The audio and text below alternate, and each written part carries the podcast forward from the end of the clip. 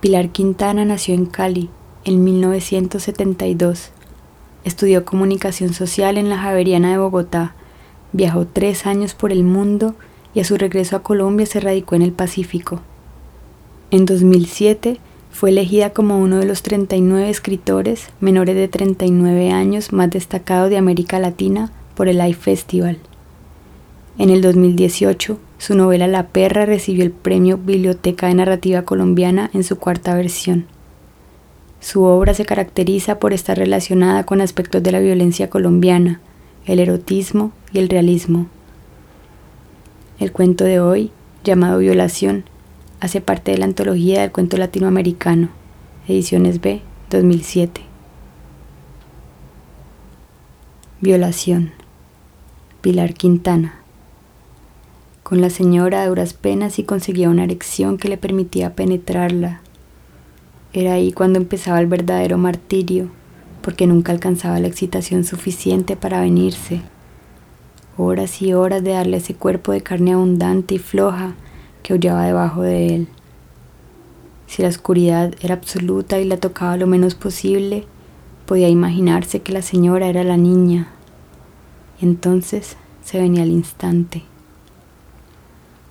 La niña sí le producía erecciones como debían ser. Le bastaba con verla salir de la ducha envuelta en su toallita blanca o paseándose por la sala con su pijama de pantalón corto y blusa de tiras. Vivía con ella desde que la niña tenía siete años. Ahora tenía tres y le decía papá. Los senos ya le estaban brotando, pero la regla todavía no le había llegado. Si lo hubiera hecho, la señora se lo hubiera contado.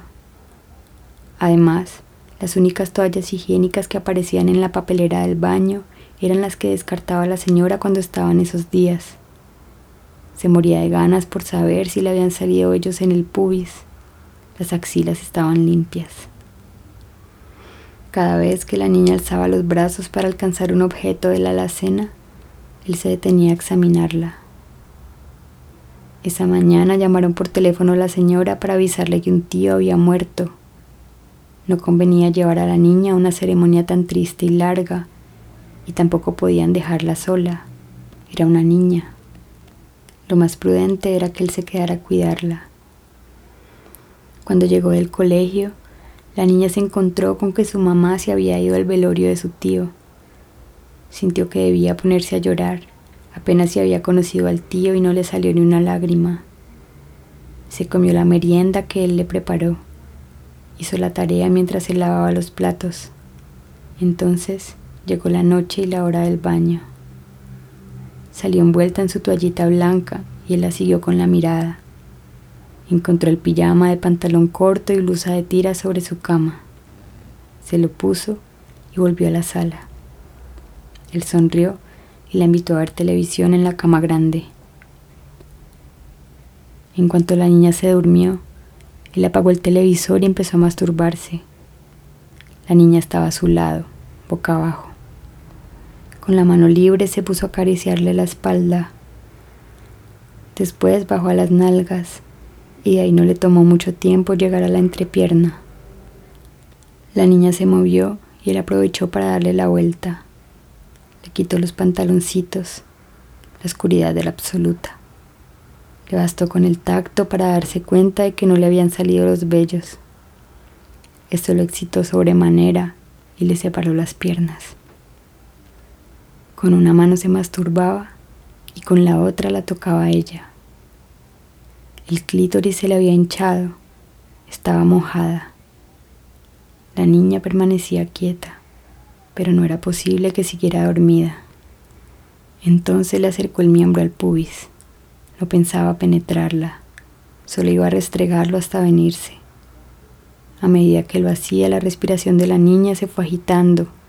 Definitivamente estaba despierta y no estaba negándose.